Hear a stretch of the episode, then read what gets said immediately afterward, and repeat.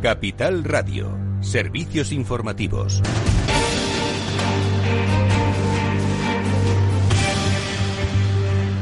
Muy buenas tardes. La ministra de Trabajo, Yolanda Díaz, ha mostrado su disposición a ampliar los ERTE hasta después de Navidades porque hacerlo solo hasta el 31 de diciembre no le parece adecuado, dado que esa fecha estaría en la mitad de la campaña de Navidad para seguir negociando la próxima ampliación. Además, Díaz ha anunciado que cualquiera de los más de 3 millones de trabajadores que han estado o están acogidos a ERTE, si en el futuro son despedidos, se les va a reponer la prestación por desempleo durante seis meses.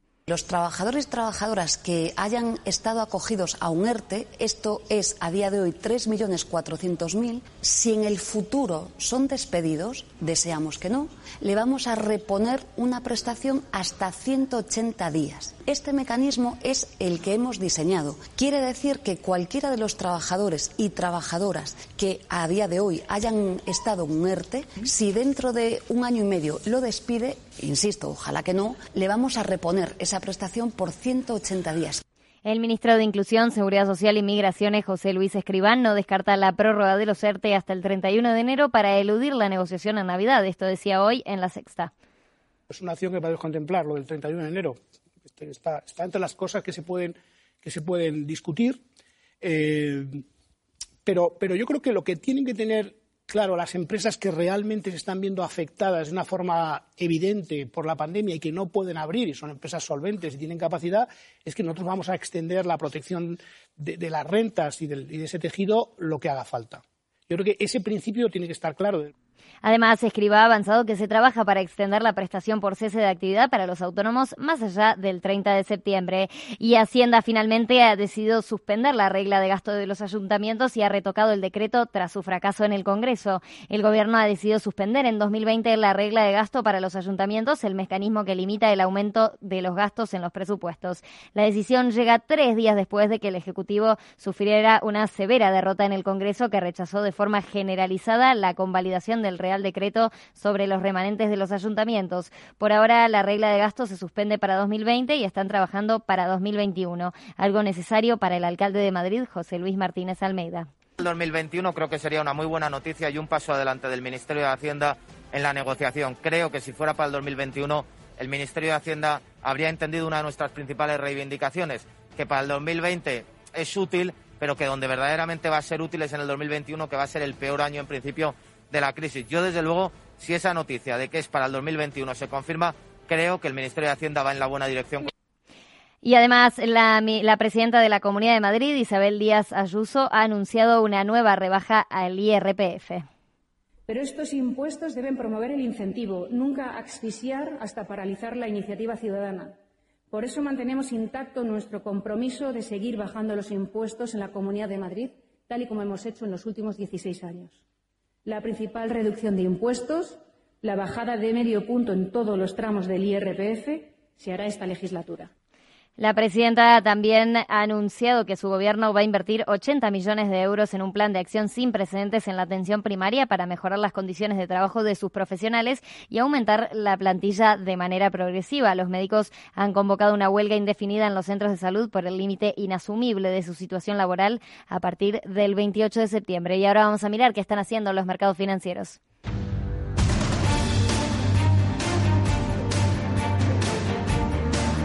Claves del mercado. Wall Street está ahora en positivo, el Nasdaq 100 avanza un 1,81%, el S&P 500 también sube un 1,63% y vemos al Dow Jones en positivo un 1,47%. Nos adentramos en el Nasdaq, ahora subiendo tenemos a Tesla, avanza un 9,58%, Nvidia Corporation después de haber anunciado que comprará ARM, la empresa de chips británica, sube casi un 5%, un 4,91% ahora mismo. Zoom Video Communication también avanza un 4 con 78%. Del lado negativo tenemos a Netflix, que hay un 1,33%, y Dollar Tree, que está bajo un 1,21%. Recordamos, el IBEX 35 hoy ha terminado en positivo, 0,11% arriba, 6.951 puntos. En lo más alto, IAG, 4,71% en medio de esa ampliación de capital. Y tenemos del lado negativo a ENSE cayendo, un, ha caído un 2,45%.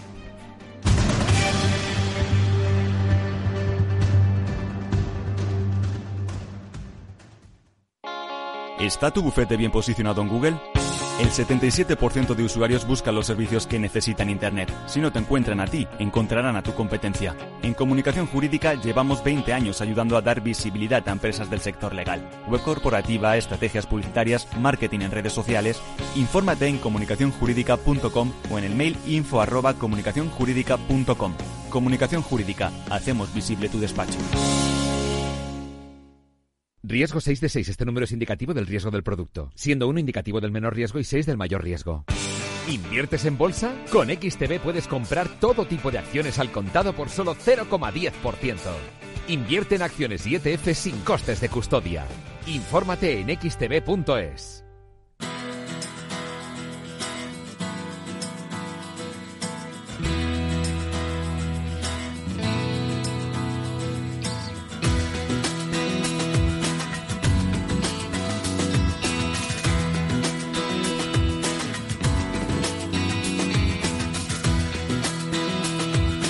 Después del trabajo, After Work, con Eduardo Castillo, Capital Radio.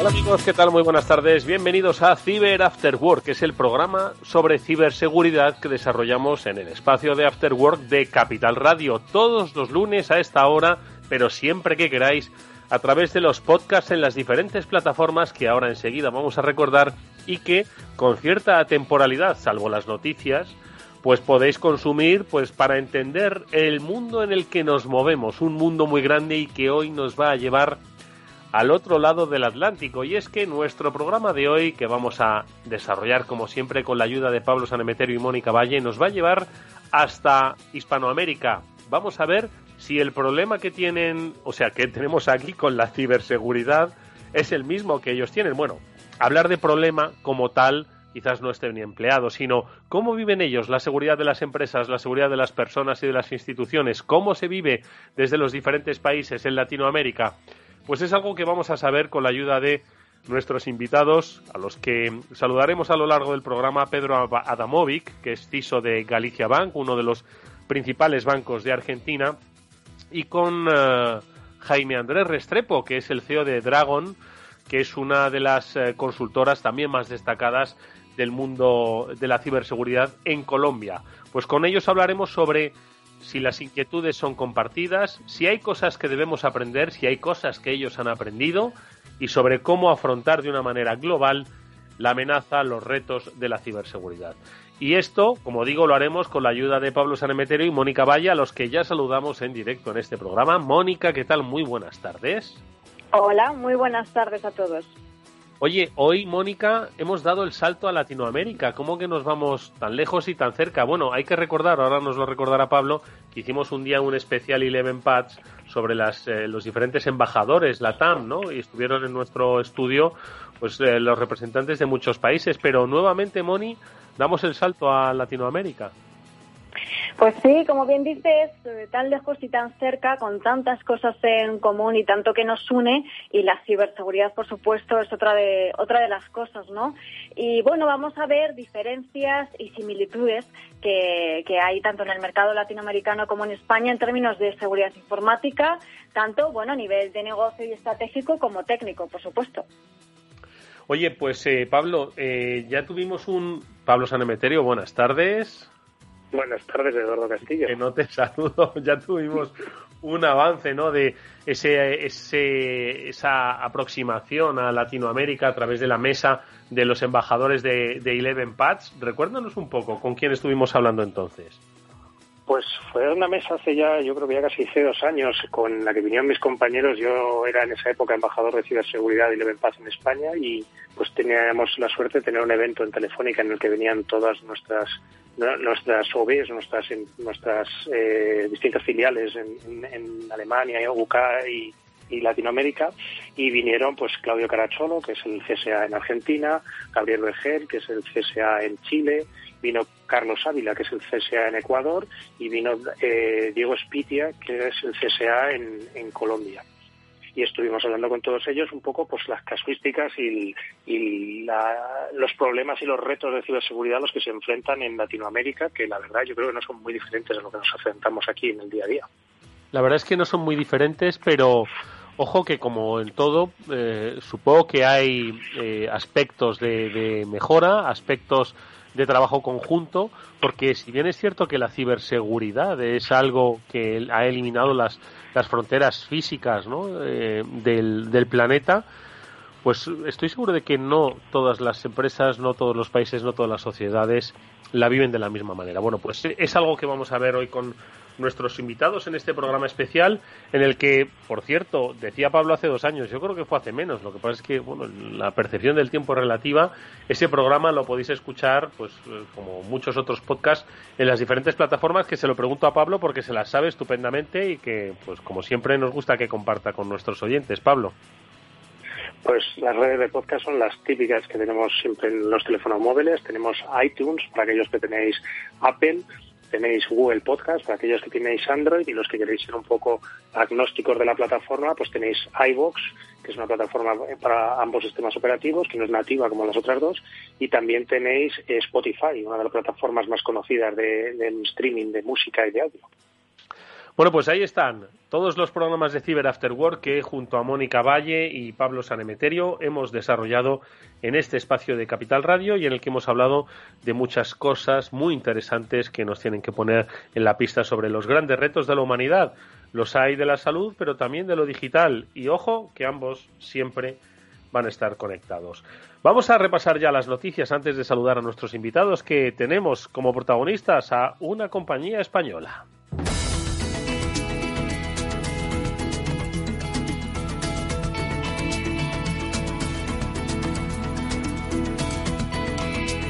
Es que al parecer eh, se ha producido un ataque de ransomware que ha afectado a muchos usuarios, según la información de mercados que tiene Segurcaixa Adeslas. Eh, ¿Qué ha ocurrido, Moni, Pablo? Eh, este caso, eh, ¿qué se sabe? ¿A cuántos han afectado? ¿Cómo se ha producido? ¿Qué nos podéis contar? Mónica.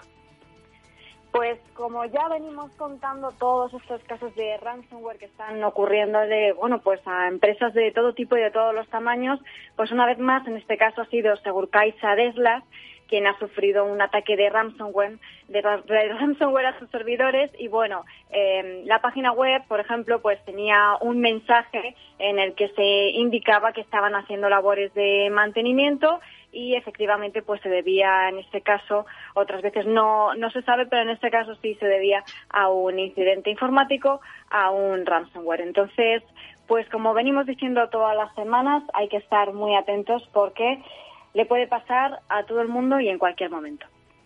Eh, ¿Por qué, Mónica, has hecho referencia a las labores de mantenimiento? Hay veces que precisamente eso lo sitúa como momentos críticos dentro de las compañías o, qué es lo que ocurre? Bueno, suele ocurrir que a veces cuando aparecen mensajes en un sitio web que dice nuestra web está en mantenimiento, volverá a estar operativa eh, próximamente, pues suele quedarnos la duda, ¿no? No digo a, la gente que trabajamos en el sector de la ciberseguridad, sino en general, ¿no? De qué está ocurriendo aquí, habrán sido víctimas de un ciberataque o realmente es un mantenimiento. Y en algunas ocasiones, bueno, pues ataques a bases de datos u otro tipo de, de sucesos como ha sido este caso. Pablo, ¿qué te parece lo de Segurcaixa? Pues bueno, me parece que, como siempre, yo creo que acertadamente comentaba Mónica, eh, estamos otra vez un poco en, esperando a que las empresas den un paso al frente y, comuniquen qué es lo que ha estado ocurriendo y nos den un poco más de detalles, eh, para sobre todo para que la comunidad de seguridad conozca los detalles y pueda protegerse de ese ataque y no sea víctima también otras compañías que se dedican al mismo sector o a sectores diferentes. Pero bueno, en general, pues probablemente pues las, vías de entradas más comunes, pues igual algún fallo en algún empleado o, o algún fallo en, en, algún software de la compañía que haya permitido poner el pie en, esos sistemas.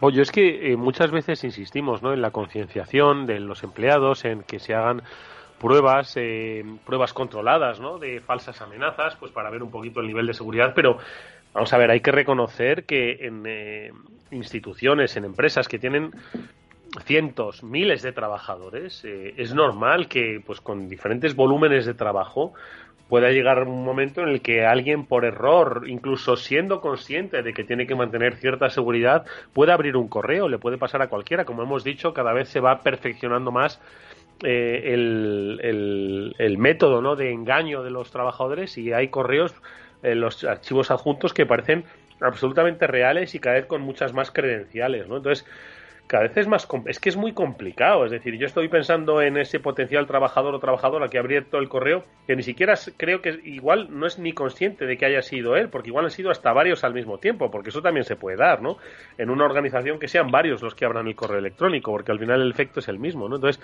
es complicado no Mónica Sí, sí que lo es. Y como bien dices, cada vez los ciberatacantes además están esforzándose para que los ataques de phishing, que son esos correos que suplantan la identidad, eh, para que todo tipo de amenazas pues sean muy difíciles de detectar como amenazas, ¿no? Eh, por ejemplo, pues te pueden llamar por teléfono eh, haciéndose pasar por otro departamento de la empresa pidiendo algún tipo de información, datos o que hay que hacer una factura, como hemos hablado muchas veces del fraude del CEO, o envían un mensaje que está muy personalizado y entonces, pues, eh, claro, hay veces que caer en la trampa, eh, o sea, no caer en la trampa realmente es muy complicado. Bueno, pues eh, ojo que, hay que poner mil ojos y, mil formaciones porque nunca serán suficientes para ayudar a, que los empleados sospechen de cualquier correo electrónico venga, incluso si es de su jefe. Eh, una noticia más. Tenemos una actualización de vulnerabilidades por parte de Microsoft, si no me equivoco, Pablo, pero de, de unas pocas, ¿no? Sí, bueno, como siendo, siendo ya habitual, los segundos martes de cada mes, pues viene un conjunto de, de parches de seguridad que corrige bastantes vulnerabilidades. Llevamos unos cuantos meses que están siendo por encima de las 100 vulnerabilidades lo que se corrige en distintos productos, no solo en, Microsoft Windows, quizás que es el más conocido, sino pues en el navegador, en las bases de datos, en lenguajes de programación, en entornos de desarrollo. Y quizás cabe destacar, bueno, como siempre la recomendación es instalar los parches, actualizar, actualizar y volver a actualizar y destacar quizás una vulnerabilidad que, que viene en la parte del servidor de correo electrónico de Microsoft, ¿vale? que mandando un correo específicamente formado con una determinados eh, una determinadas eh, secciones características y demás como siempre pues aprovecho para contarle a mis alumnos en los cursos de explotación de vulnerabilidades pues en este caso un correo específicamente preparado te permitiría ejecutar código en el servidor de correo electrónico, con lo cual, pues eso también muchas veces pues puede ser un pie a esos timos del CEO y a esos correos de Business Email Compromise que muchas veces hemos hablado. Eh, Mónica, por lo tanto, ¿qué tenemos que hacer frente a eh, estos eh, parches? ¿Cómo los incorporan? Las actualizaciones siempre presentes, darle a actualizar, actualizar y nada de recordar mañana, que es que lo dejamos siempre para mañana. Ya, hay veces, y todo hay que decirlo, que las actualizaciones no nos vienen bien. Y me ha pasado a mí, de hecho, esta semana. Claro, ¿qué ocurre? Pues que estás trabajando y dicen actualización urgente con estos parches de estas 129 vulnerabilidades. Y estás en medio de mil cosas. Pues bueno, lo puedes dejar para un ratito después, para esa tarde o esa noche, pero no lo dejemos para mañana. Cuanto antes mejor, que nunca se sabe por dónde nos puede venir ese atacante. ¿Y por dónde vienen los atacantes en eh, Hispanoamérica? Se lo vamos a preguntar a nuestro siguiente invitado. ¿Compartimos las mismas inquietudes? Pedro Adamovic va a dar respuesta a nuestras preguntas.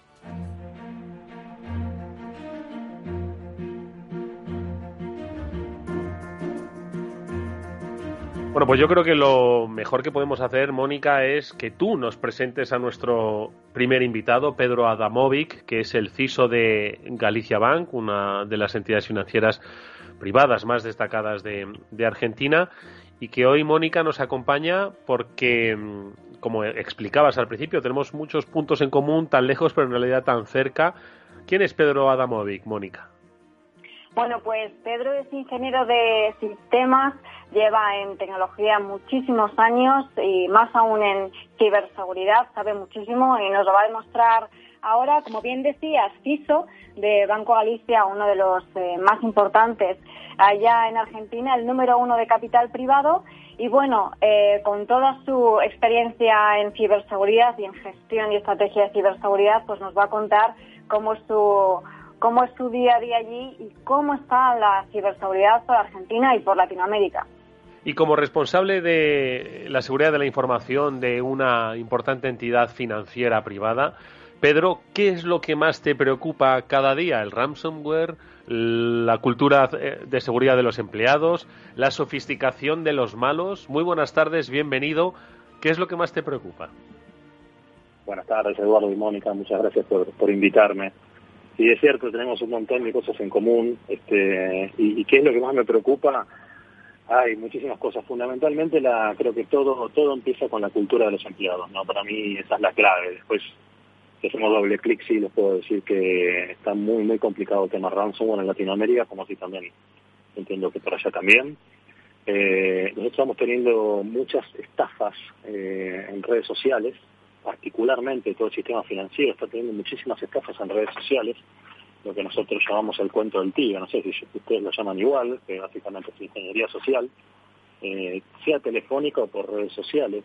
Em, y, hay muchos casos que están ocurriendo que uno los veía antes eh, muy lejos, como en Estados Unidos y mismo en Europa, que están ocurriendo en toda Latinoamérica. Ya desde hace unos años, eh, desde, el famoso caso del Banco, Banco de Chile, que tuvo un, un, ataque, un APT, un ataque específico para Banco de Chile que le robó mucha plata, por transferencia SWIFT. Y hoy ya mm. tenemos casos casi diariamente en Latinoamérica, ¿no? Eh, de hecho, tuvimos casos de ransomware en las últimas dos semanas de empresas muy, muy importantes y de bancos también. También, por supuesto, a mí me preocupa muchísimo el tema fuga de información. Eh, es fundamental eh, proteger la fuga de información.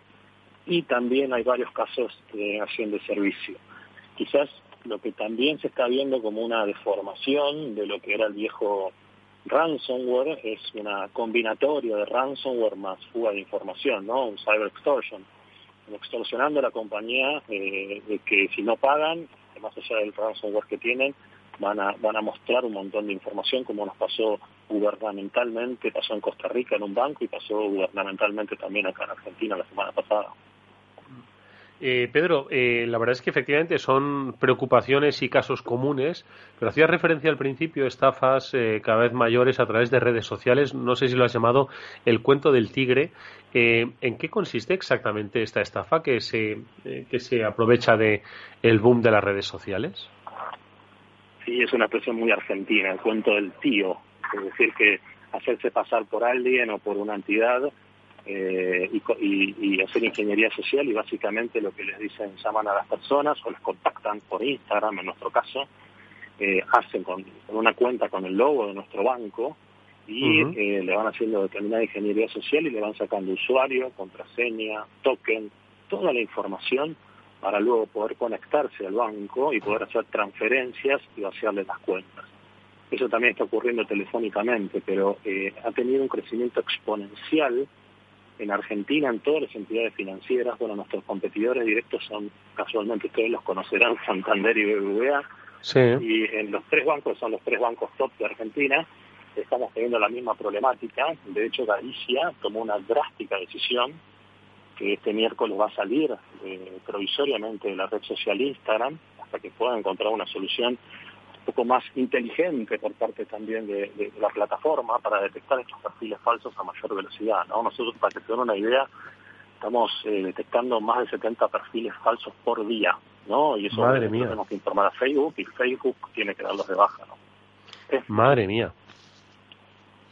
Por eso lo que más me preocupaba al principio tenía que ver con la concientización, ¿no? Si, la gente está concientizada, si los clientes están concientizados, no dan las no, no dan las credenciales de acceso si nuestros empleados están concientizados, no caen en un, en un phishing, como se escuchaba hace un rato hablar, este, no caen en, ningún tipo de, engaño que después termina siendo el inicio de un ataque a una compañía, ¿no? Entonces se habla del 95% de los ataques vienen a través de errores humanos, ¿no? Y el 91% a través de mails.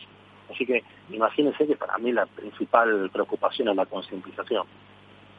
Eh, Mónica, decía Pedro eh, eh, puntos comunes y este último, último timo creo que muy característico porque yo no sé si se aprovecha tanto la red social aquí para estafar, sí que hay ingeniería social y hemos contado muchas veces numerosos casos donde lo físico y lo digital a veces se dan la mano, pero yo creo que todavía el tema de Instagram o de Facebook eh, sí que hay suplantación de identidades, pero no hasta ese punto que nos dice Pedro que cada día detectan 70 perfiles falsos. Mónica, ¿crees que eso está por eh, explotar aquí en nuestro país?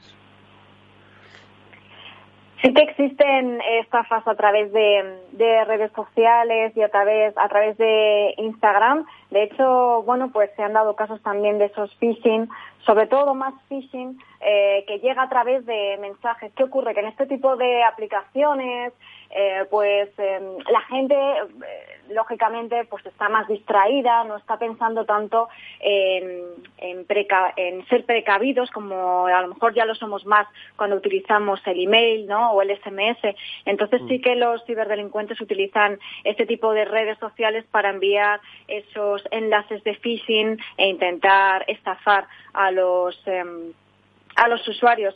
En España no se ha detectado tanto ese timo que nos estaba contando Pedro, pero ya se sabe que cuando a tu vecino veas las barbas cortar, no sé si Pedro se dice por allí este dicho, pero bueno, que por aquí vamos a a ser precavidos en ese sentido. Sí, obviamente, ¿no? Y con el volumen y aceptación que tiene Instagram, al final le damos mucha más credibilidad a lo que nos viene de lo que tiene todo el mundo, ¿no? Por lo tanto, estoy seguro de que va a ser una vía de explotación futura. Eh, eh, Pedro, te habla... Eh, te iba a decir que te habla Pablo Sanemeterio... Ah, sí, perdón. Continúa, continúa. No, le digo que le sumo un dato justamente a lo que decía Mónica, Mónica, que nosotros tuvimos un descenso de nuestra problemática mayor, que era el phishing, y, y, esto creció exponencialmente, vino como a ocupar el lugar del phishing, ¿no? Del phishing. Te habla Pablo, eh, Pablo Sanemeterio, lo, lo comentaba antes. Adelante, Pablo. Pues nada, hoy lo primero que quería agradecerle a Pedro su tiempo por estar con nosotros y compartir sus experiencias de, de, como fiso de banco.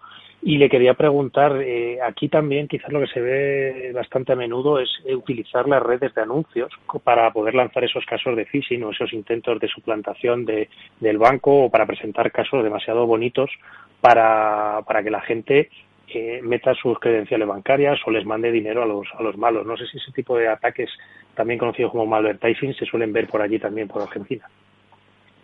Sí, aquí también, lo, aquí también tenemos ese tipo de ataques quizás no, no al nivel de los que contaba antes, pero sí hay diferentes tipos de ataques, de abuso de marca también, este, bueno, de suplantación de identidad como contaban, todas las variantes eh, que ustedes puedan imaginarse tenemos acá en Latinoamérica.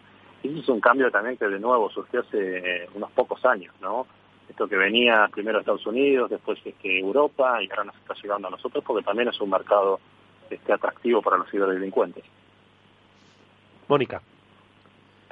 Pues un tema interesante que nos gustaría tratar es eh, cómo ves, Pedro, similitudes, diferencias entre el mercado eh, latinoamericano y español y qué, madurez, qué madurez eh, crees que hay de implementación de tecnologías de ciberseguridad por allí.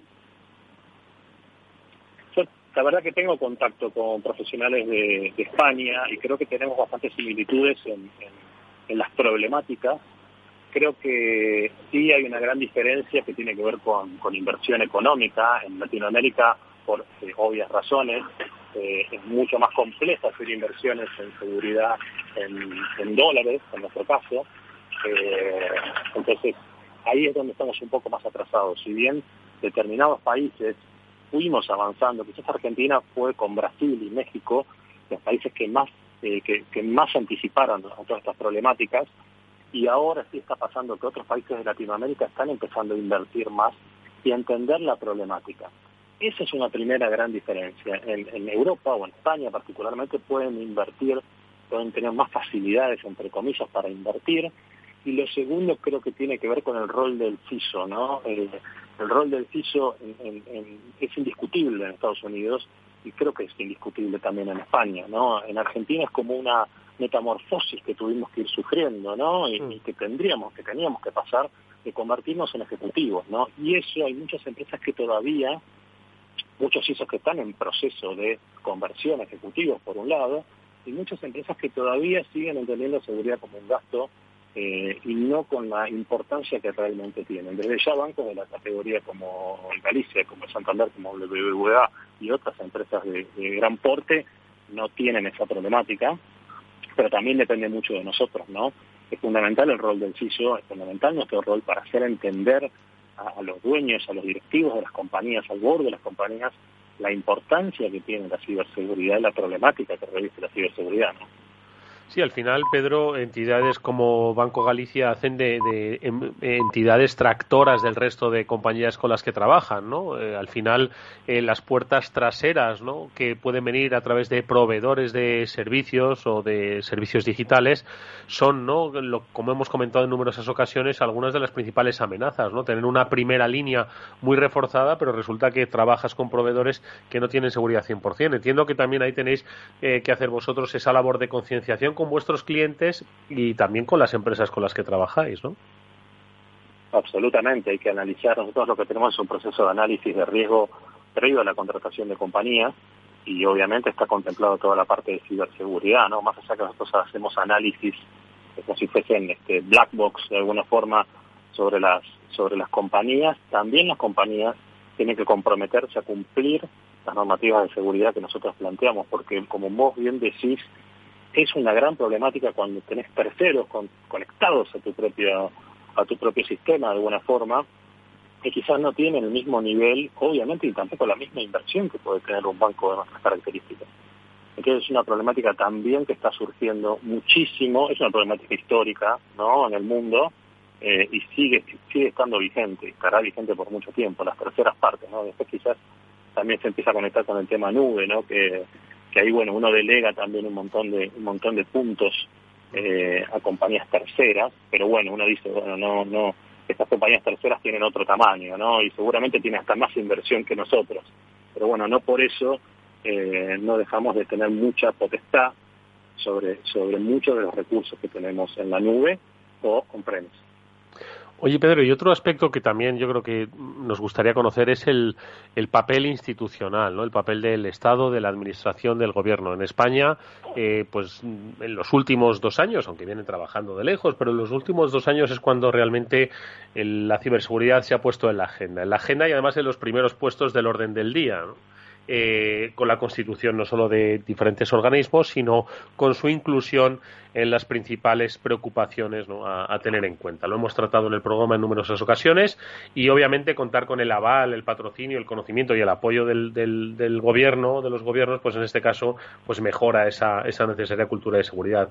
En Argentina eh, está suficientemente patrocinado por parte del gobierno, de la administración, el tema de la ciberseguridad.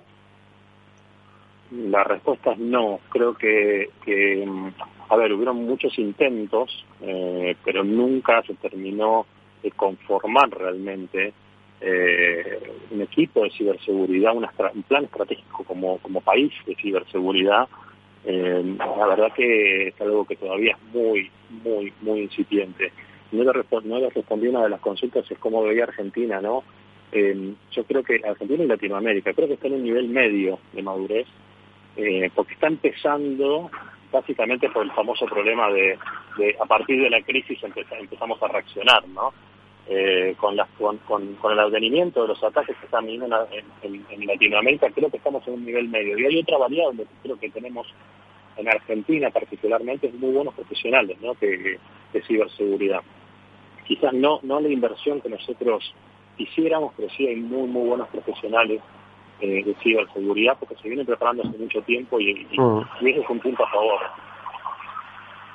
Mm. Pablo.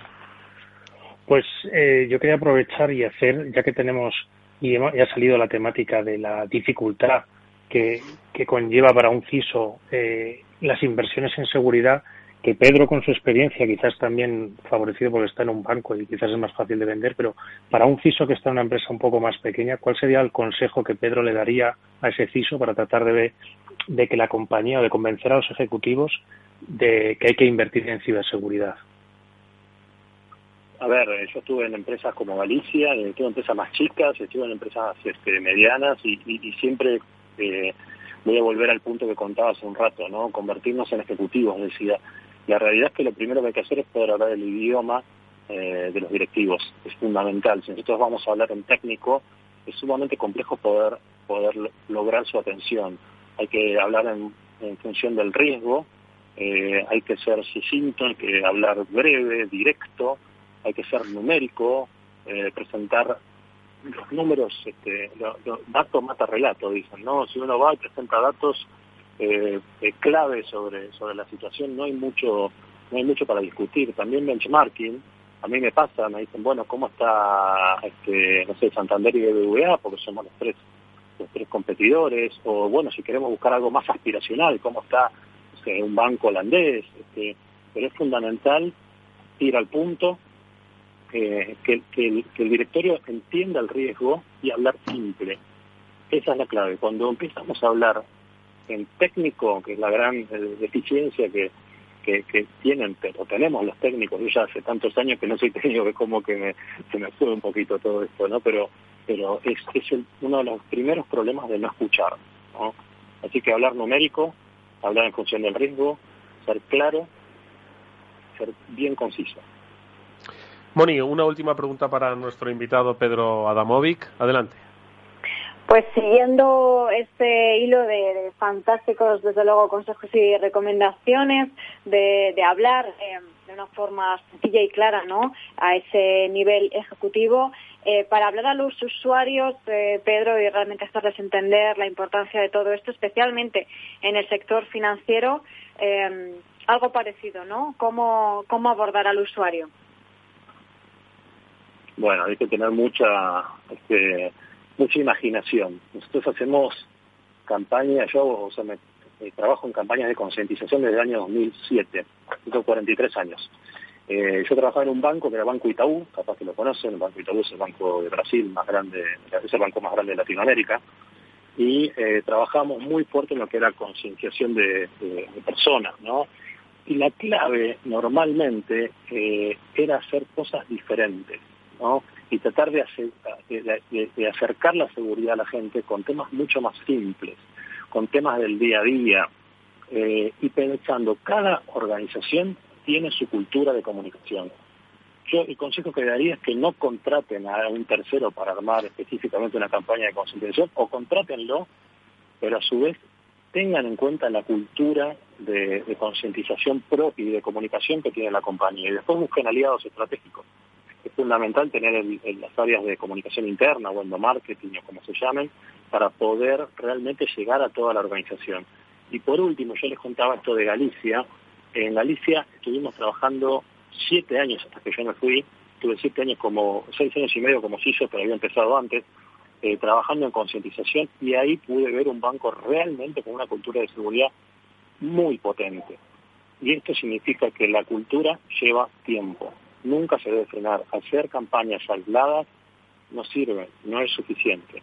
Y lo mismo va para los clientes, ¿no? Esto que estamos haciendo permanentemente, dijimos, bueno, ahora vamos a tomar una decisión drástica, que es decir, salimos de una red social para proteger a nuestros clientes, pero eso no significa que no vamos a seguir concientizándolos para cuando tengamos que volver a, Instagram y los clientes estén en un mejor nivel de concientización.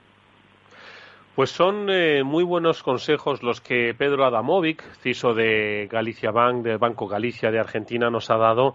Eh, consejos compartidos, consejos nuevos y amenazas, ojo, que fácilmente pueden ser exportables porque todos, todos, todos eh, queremos estar en lo digital y todos, todos, todos mantenemos una ingenuidad frente a este mundo nuevo. Ha sido un placer poder escucharte y que eh, compartas con todos los oyentes de este programa, Pedro, eh, tu experiencia de años. Hemos tomado muy buena nota. Ojalá que pronto volvamos, volvamos a hablar.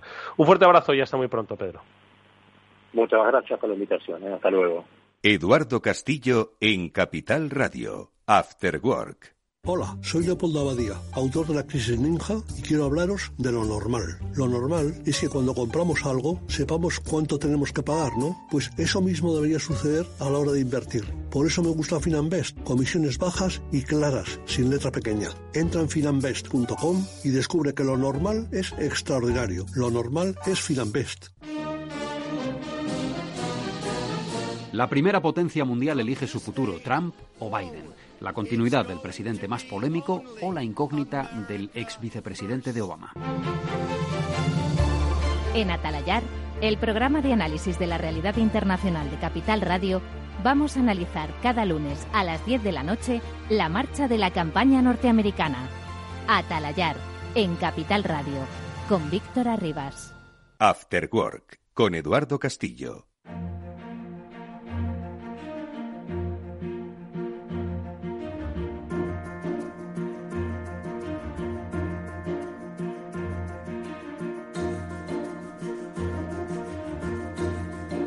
Continuamos en este Cyber After Work, el programa de la ciberseguridad de Capital Radio, que lo desarrollamos cada lunes en directo en la sintonía del After Work de esta emisora y que hoy está dedicado especialmente a eh, la ciberseguridad en Latinoamérica. Hasta allí nos vamos a volver porque nuestro siguiente invitado es un destacado especialista en ciberseguridad. Él es Jaime Andrés Restrepo, es CEO de Dragonjar nos vamos a ir hasta Colombia, pero antes de saludarle, de la misma manera que Mónica nos ha presentado a nuestro interesante primer invitado, Pedro Adamovic. ¿Quién es, Mónica? Jaime Andrés Restrepo. Bueno, pues eh, Jaime Andrés Restrepo, al que agradecemos mucho que esté con nosotros, es una eminencia allí en Latinoamérica y en Colombia, por supuesto, en temas de hacking y de ciberseguridad. Es ingeniero en sistemas y telecomunicaciones, es eh, investigador en ciberseguridad con muchísima experiencia en hacking ético, en pentesting, en análisis forense, es eh, profesor, es speaker y organiza eventos de seguridad informática, pues uno de ellos es del que vamos a hablar hoy, Dragonheart, y es creador de la comunidad Dragonheart, que, bueno, para quien no la conozca, que le eche un vistazo, que está en la página web con el mismo nombre, dragonheart.org, y que es una referencia para millones de hackers en todo el mundo. Pues ahora vamos a hablar eh, Mónica Valle y Pablo Sanemeterio eh, con Jaime Andrés Restrepo de Dragon Heart. Pero antes, Jaime Andrés, la misma pregunta que le hemos compartido a Pedro. ¿Qué es lo que más te preocupa en este tiempo, en este momento? Muy buenas tardes y bienvenido. Muy buenas tardes, eh, muchas gracias por la invitación. Pues mira, la verdad es que se viene generando una gran oleada de, ciberataques eh, digamos, a nivel masivo y, digamos que en la cuarentena se ha intensificado muchísimo más. A mí me preocupa mucho que la gente está migrando a una situación donde dependen cada vez más de los sistemas de información, pero que no le están poniendo la atención del caso o, que merece la seguridad informática. Eh, ¿Qué os parece, Mónica, esta eh, reflexión concisa pero contundente? ¿Le preocupa y mucho agravado por la situación de la pandemia, Mónica? Pues sí, precisamente estaba revisando estos días eh, la página web de Dragonjar y hay un mensaje nada más entrar que aparece que es eh, muy destacado y para destacar, que es que según la ONU, el cibercrimen en Latinoamérica cuesta más de 90 mil millones de dólares en pérdidas. Y estamos hablando de pérdidas eh, a nivel de, de todo tipo, ¿no? Tanto de empresas como de usuarios. Entonces hay que entender que eh, si, como también dice la ONU recientemente, que hay un ataque informático en el mundo cada 39 segundos, pues debemos estar muy atentos y ahora especialmente con esa sofisticación de los ataques que mm, simplemente pues varían de un tema a otro para que caigamos en la trampa.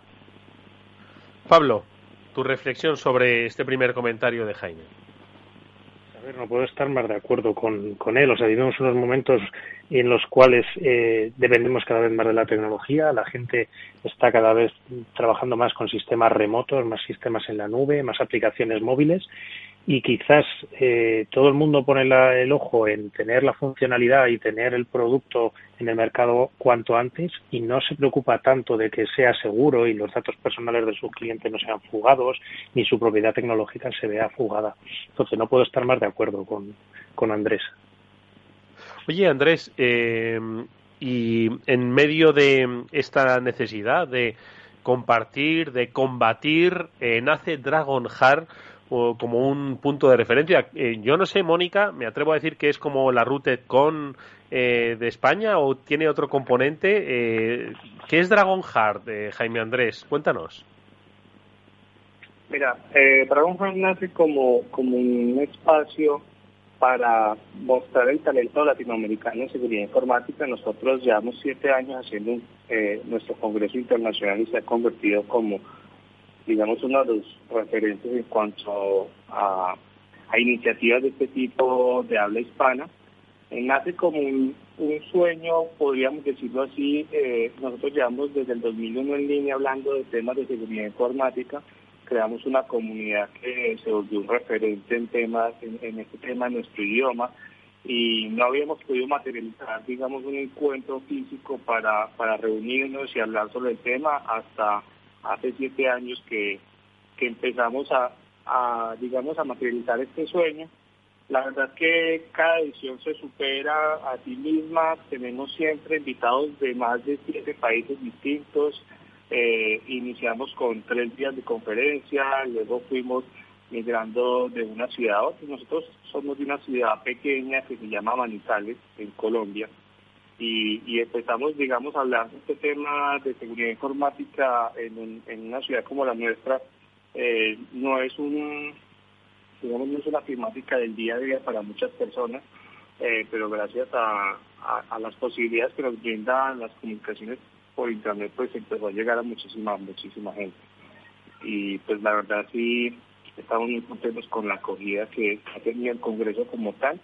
Eh, siempre se muestran investigaciones de primer nivel, investigaciones que incluso luego eh, son mostradas en, congresos muy reconocidos y que llevan mucho más tiempo que el nuestro, como, como el DEFCON o Black en Estados Unidos, eh, que para muchos se podría decir que son los eventos más reconocidos en, en el mundo de la seguridad informática. Entonces eso nos tiene muy, muy contentos. La verdad es que siempre tratamos de tener una buena mezcla entre talento local, talento extranjero y también talento nuevo y talento reconocido y yo creo que esa mezcla entre, entre los contenidos ha hecho que, que se vuelva una vitrina, una vitrina para, para los nuevos talentos en cuanto a seguridad informática en español. Mónica. Pues eh, precisamente hace unos días se celebraba la última edición de Dragon Heart, esta vez completamente online.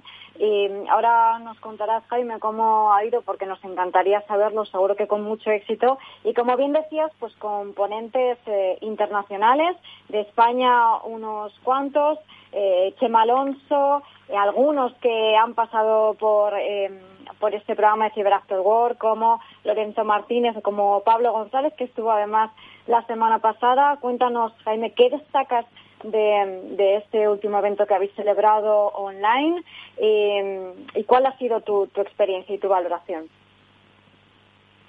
Mira, yo destaco mucho, digamos, la disponibilidad de, los speakers para, para, digamos, compartir su conocimiento.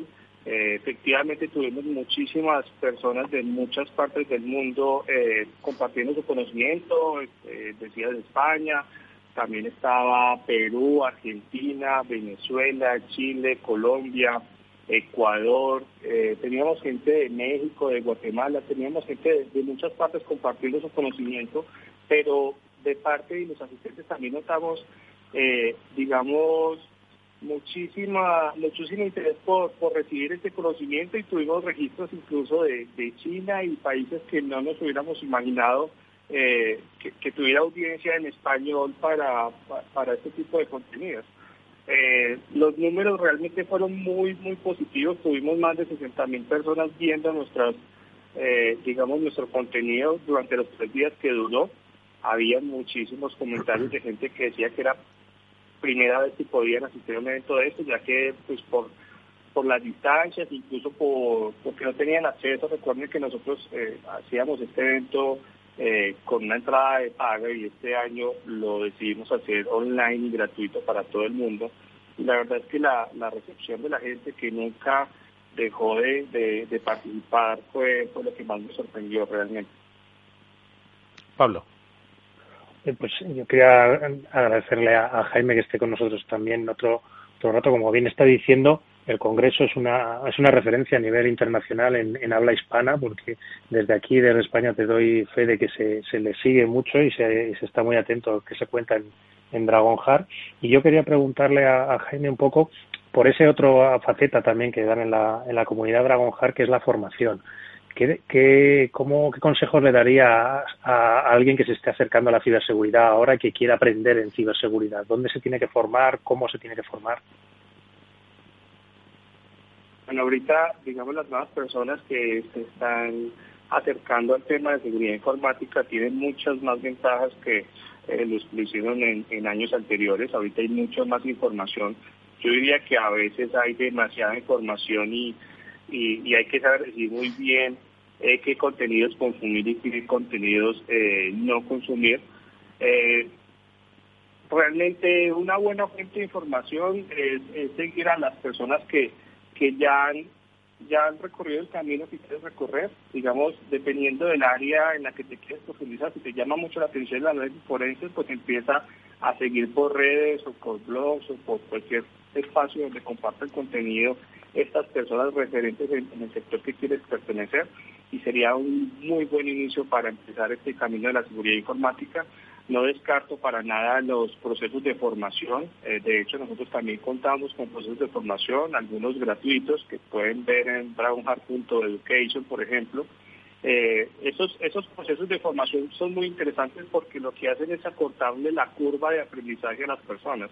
Lo que tú eh, aprenderías por tu cuenta en, en un periodo de tiempo, digamos, de un año, lo podrías eh, aprender en un bootcamp de una semana y, todo el proceso organizado y estructurado de la forma eh, que a uno le hubiera gustado que le enseñaran cuando, cuando estaba en esa etapa de, aprendizaje. Eh, yo la verdad le recomiendo a las personas que, que lean bastante, que se especialicen. Ahorita no se puede, no se puede creer que que una sola persona pues tenga todo el conocimiento del mundo de la seguridad informática, cada vez es más amplio, cada vez es más especializado. Entonces traten de buscar eso que realmente les llama la atención, si realmente les interesa mucho el área ofensiva, pues eh, que identifiquen qué es de la, del área ofensiva les llama la atención, si es seguridad web, si es análisis forense, eh, perdón, análisis forense no, si es reversing o si es auditoría de aplicaciones móviles, lo que les llame la atención eh, pues que se empiecen a, especializar en eso porque si traten de abarcarlo todo va a ser muy complejo. Eh, Jaime Andrés, una última pregunta antes de, despedirte y es, eh, bueno, sé que nadie tiene la bola de cristal, ni los que invierten en bolsa, ni los que os dedicáis a la ciberseguridad, pero entiendo que lo decías al principio de tu intervención, ¿no? La pandemia supone un antes y un después, ¿no? En, en eh, la evolución ¿no? de la información y de la relación de las personas con su entorno digital y sobre todo la fragilidad, ¿no? lo ha puesto de manifiesto. Eh, un poco con este escenario, ¿por dónde crees que van a ir los tiros en 2021? Eh, ¿Cuál crees que va a ser la palabra protagonista de 2021? ¿Seguirá siendo ransomware o estaremos hablando de robo de información? ¿O será otro aspecto que quizás has comentado como la nube el que tenga el foco ¿no? de los especialistas en ciberseguridad? ¿Dónde debemos poner nuestra atención?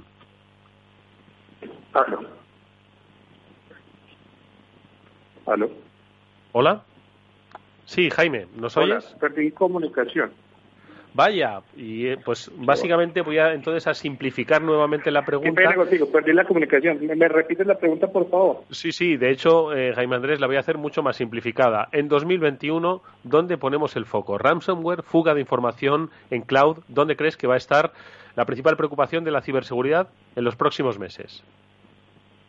La verdad, yo creo que ransomware es una amenaza que va a estar en constante crecimiento lo ha estado en los últimos años y, va a seguir creciendo porque los delincuentes han encontrado una fuente de financiación en él muy importante, eh, pero yo creo que también el, la fuga de información eh, va a ser algo que, va a estar en, constante crecimiento. Ya lo ya es muy fuerte como tal, pero va a estar mucho más frecuente y ahorita con toda la dinámica de teletrabajo que nos ha traído la pandemia, pues va a aumentar muchísimo más este tipo de, situaciones donde, digamos, el descuido de algún empleado o las faltas de políticas en este tipo de dinámicas de teletrabajo van a abonar el terreno para que esto crezca muchísimo más.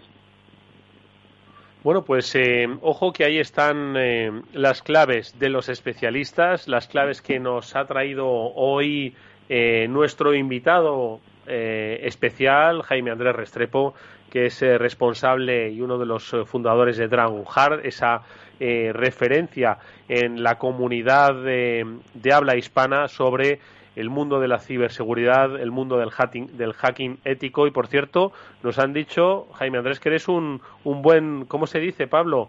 que le das mucho al back bounty, ¿no? Buen hunter. Eres un buen hunter y, que le das mucho al back bounty, ¿no?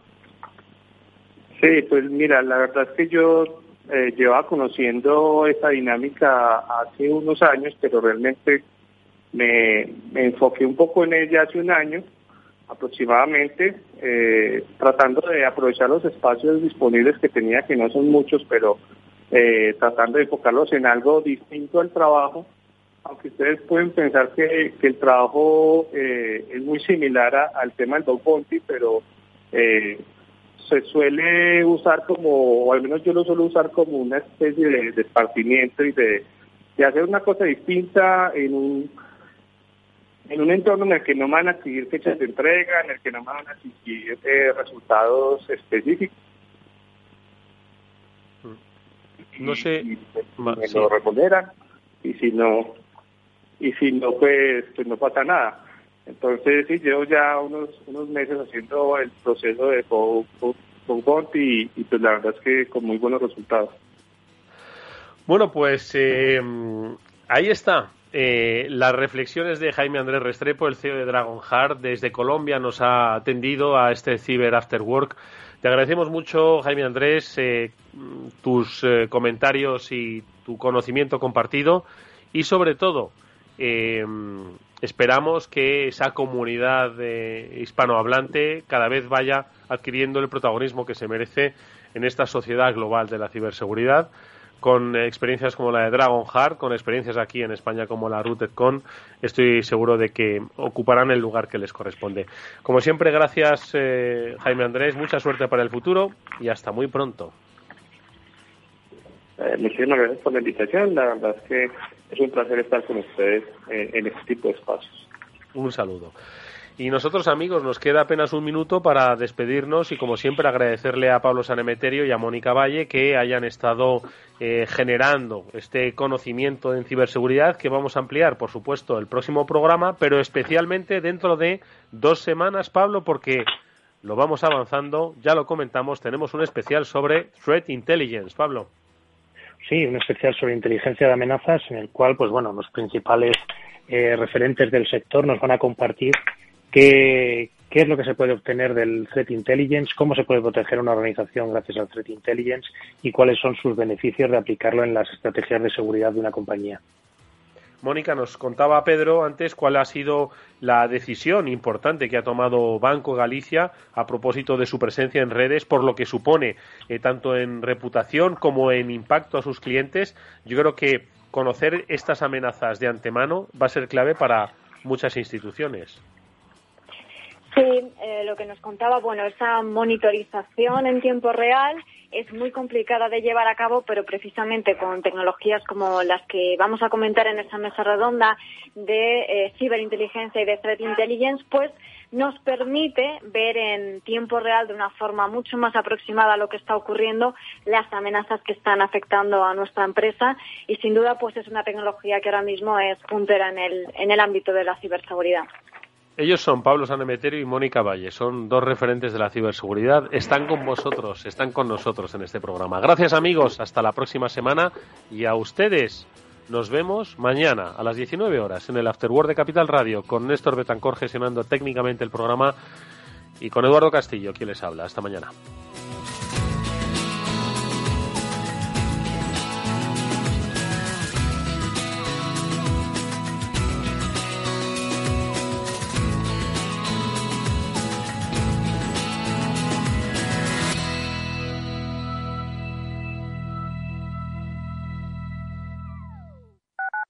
Capital Radio Madrid 105.7. Capital Radio. Aportamos valor. ¿Desde cuándo tiene efecto la suspensión? Cuando exista fuerza mayor en caso de fuerza mayor desde la fecha del hecho causante de la fuerza mayor, por ejemplo, desde que la actividad de la empresa se suspenda por orden de la autoridad sanitaria en el marco de la crisis del COVID-19. Mientras que en caso de causas económicas, técnicas, organizativas o de producción, los efectos serán desde la fecha en que la empresa comunique su decisión a la autoridad laboral, salvo que la empresa establezca una posterior.